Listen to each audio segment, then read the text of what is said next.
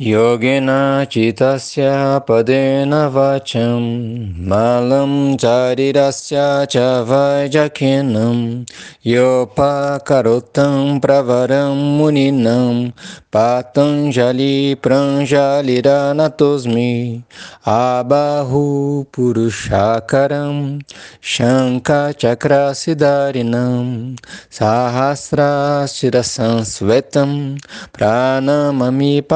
Patanjali Hare Om. Bom dia pessoal, e como estamos? Um tempinho aí sem conseguir produzir os áudios, né?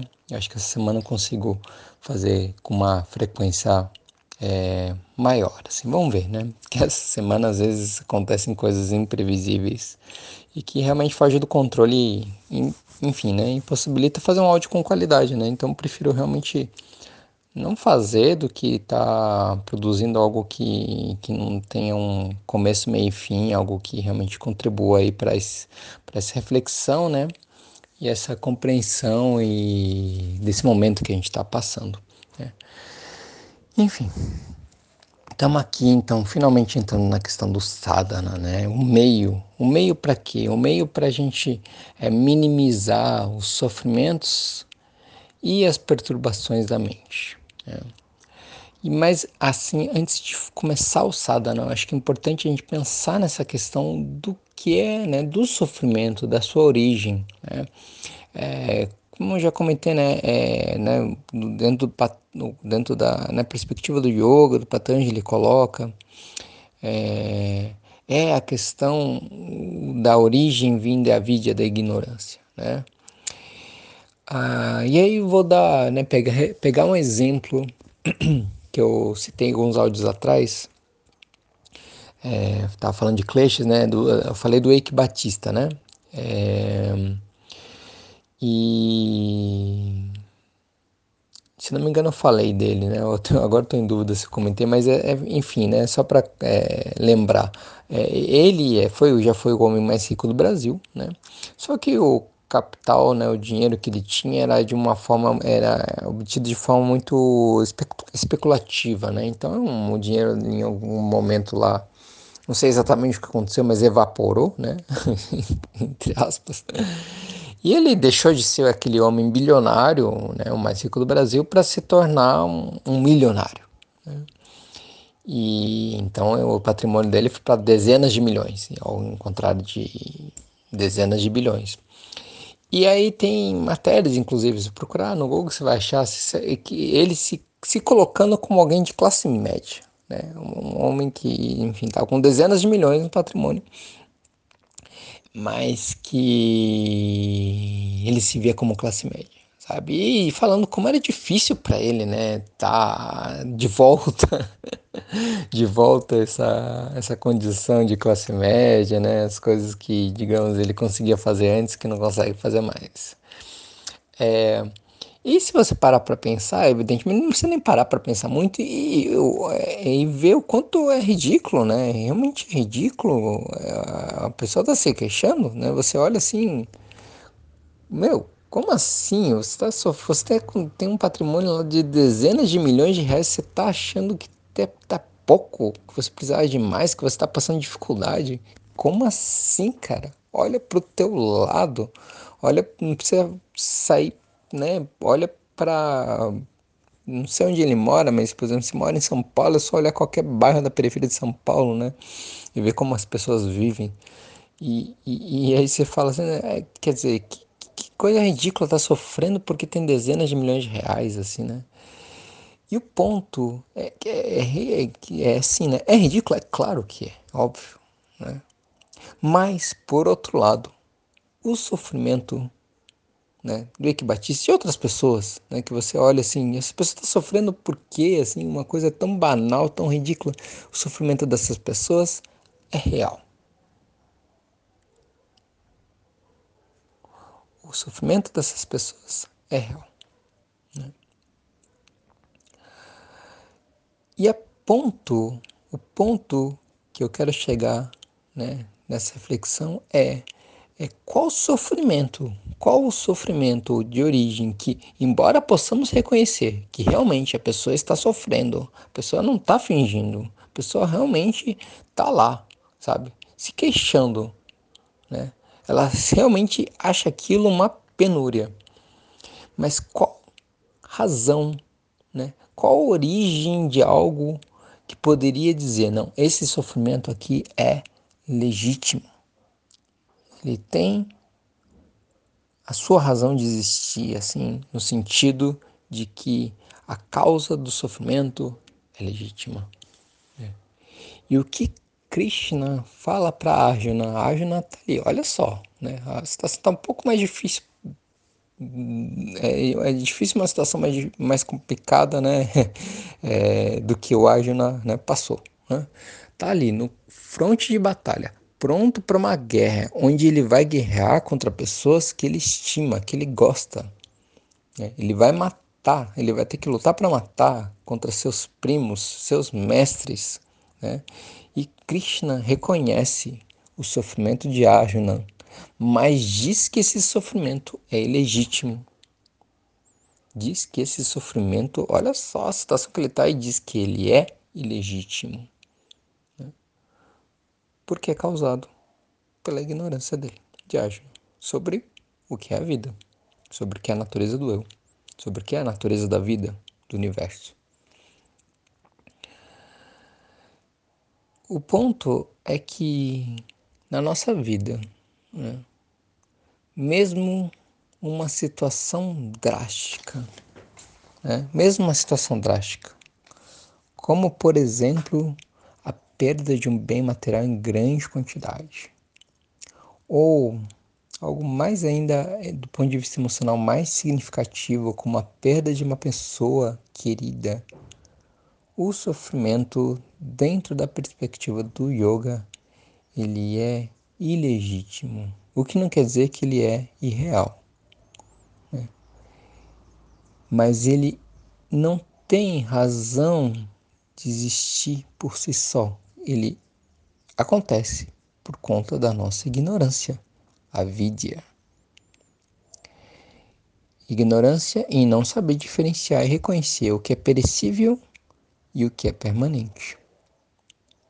E é evidente que, por exemplo, no caso da perda de uma pessoa querida, vai vir um luto, vai vir sentimentos e emoções como tristeza e saudade. Mas essas emoções né, que normalmente olhamos como uma coisa negativa, elas não são sinônimo, são de coisas diferentes de sofrimento. Você vai, né, em algum momento, você, todos nós, né, passamos por perda de pessoas queridas, próximas, né, a quais nós temos algum tipo de vínculo emotivo. Né? E o fato, né, quando acontece dela não estar tá mais entre nós, é sim um momento de luto, um momento que a gente observa aquilo né, com mais cuidado, com atenção.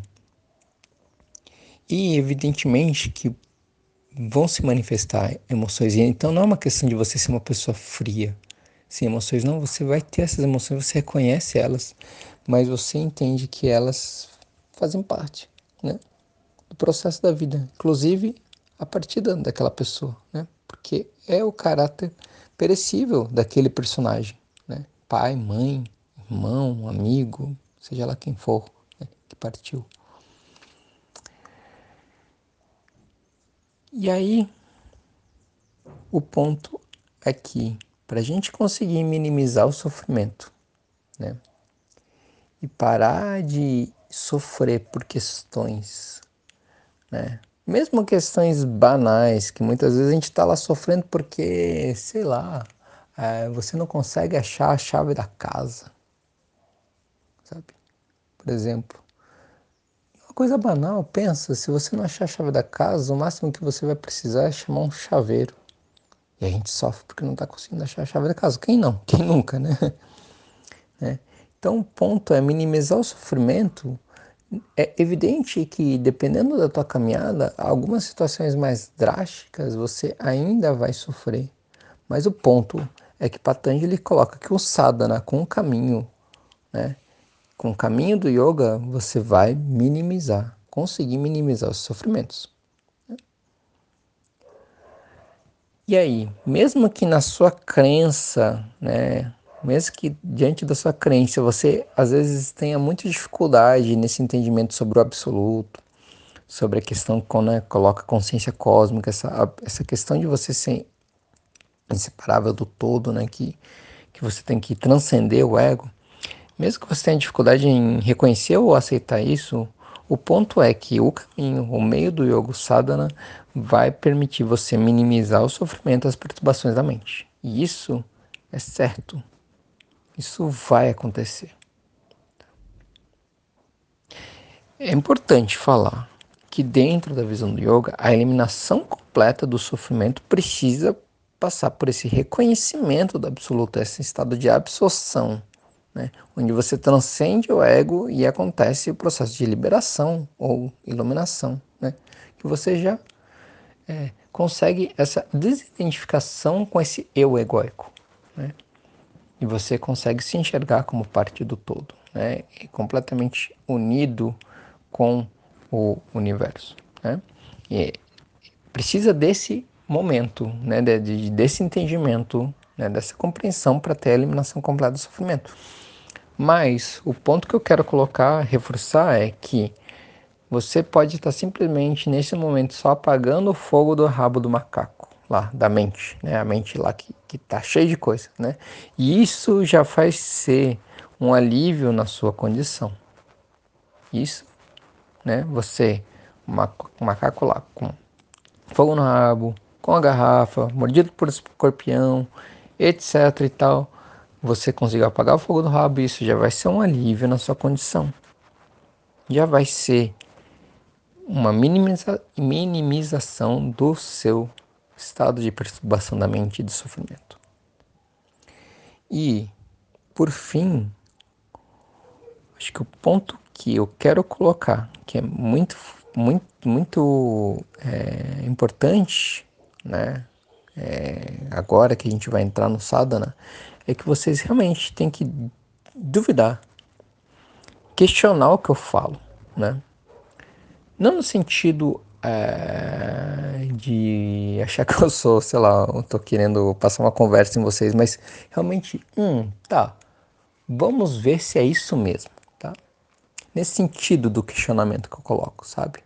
Mas você fazer esse questionamento do que eu coloco aqui, fazendo a prática, fazendo essa prática do yoga, para você chegar às suas próprias conclusões. Tá? Porque aqui não é ser doutrinador, não é ser nada, sabe? É, é realmente só querer que você fique em paz e seja feliz, sabe? Mas é importante você é, ter essa questão de olhar para o personagem cristiano que fala esses áudios e ter essa, esse entendimento de questionamento, mas confiar no yoga e fazer a caminhada. E a partir dessa caminhada do sadhana, você tira suas próprias conclusões. Isso realmente está fazendo bem para mim? Está minimizando meus sofrimentos? E se sim, continua, prossiga. Né? E pouco importa né? Como eu já falei inúmeras vezes, se isso vai fazer com que você se torne um yogi, yogini, né? enfim, que siga essa caminhada ou não. Né? O que importa é que você seja livre e feliz. É só isso que eu quero. Tá certo, gente? E é isso. E aí, amanhã, a gente vai começar, de fato, né, a falar ponto a ponto do sadhana, o meio do yoga, para a gente poder eliminar o sofrimento. Tá bom? Um abraço. Loka Samasta Sukhinu Bhavantu.